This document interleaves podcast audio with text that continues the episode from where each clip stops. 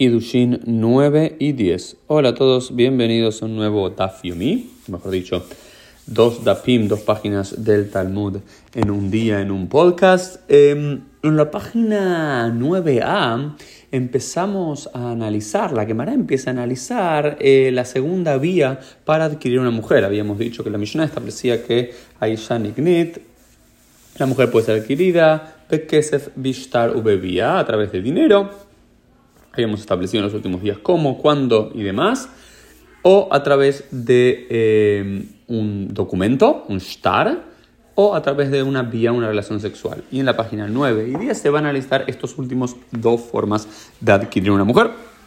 La más común eh, es hasta nuestros días Ali de Kesef o Shabe Kesef a través de dinero o algo similar al dinero, como se convirtió el anillo, pero también se puede hacer con un shtar y de alguna forma u otra no es exactamente igual la que tú va podría ser ese shtar, aunque no lo es del todo y voy a explicar por qué.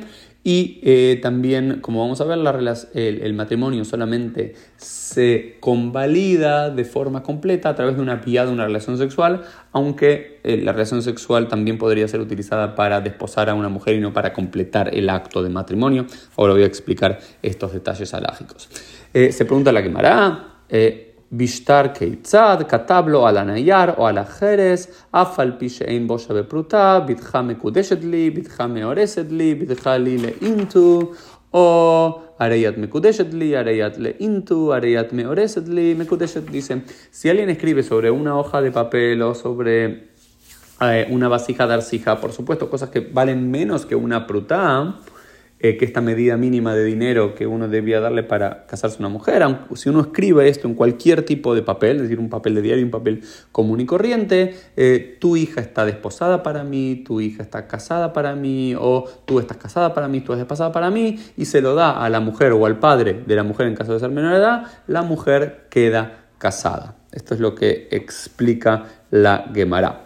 Eh, en el Shtar no hay que dar una transacción económica, dinero, billete, un anillo y demás, sino este papel. Pero explican dos cosas muy importantes. La primera es que tiene que ser Lishma, en nombre de esta mujer. No puede simplemente un nombre tener escrito, no en la computadora, que tú estás desposado para mí, se la das a cualquier mujer o a cualquier padre de cualquier menor edad para poder casarse con ella. Tiene que estar tanto como el get, tiene que ser Lishma, pensado en qué, digamos, aunque no escribas el nombre de la mujer, que la intención sea casarse con una mujer determinada, también así tiene que ser este shtar, este documento. Y el otro, mucho más importante todavía, es que dice que, eh, que tiene que ser eh, mida'ata, que la mujer tiene que estar de acuerdo, que la mujer tiene que saber de esto, porque no es que un hombre está caminando por la calle y le da a, otro, a una mujer un, un papel y le dice, Arei me tú estás desposada para mí, oh, y aunque el hombre lo haya escrito con la intención de casarse con eh, pero Yoshana no tenía idea de este hombre, no es porque recibe este papel ya queda desposada,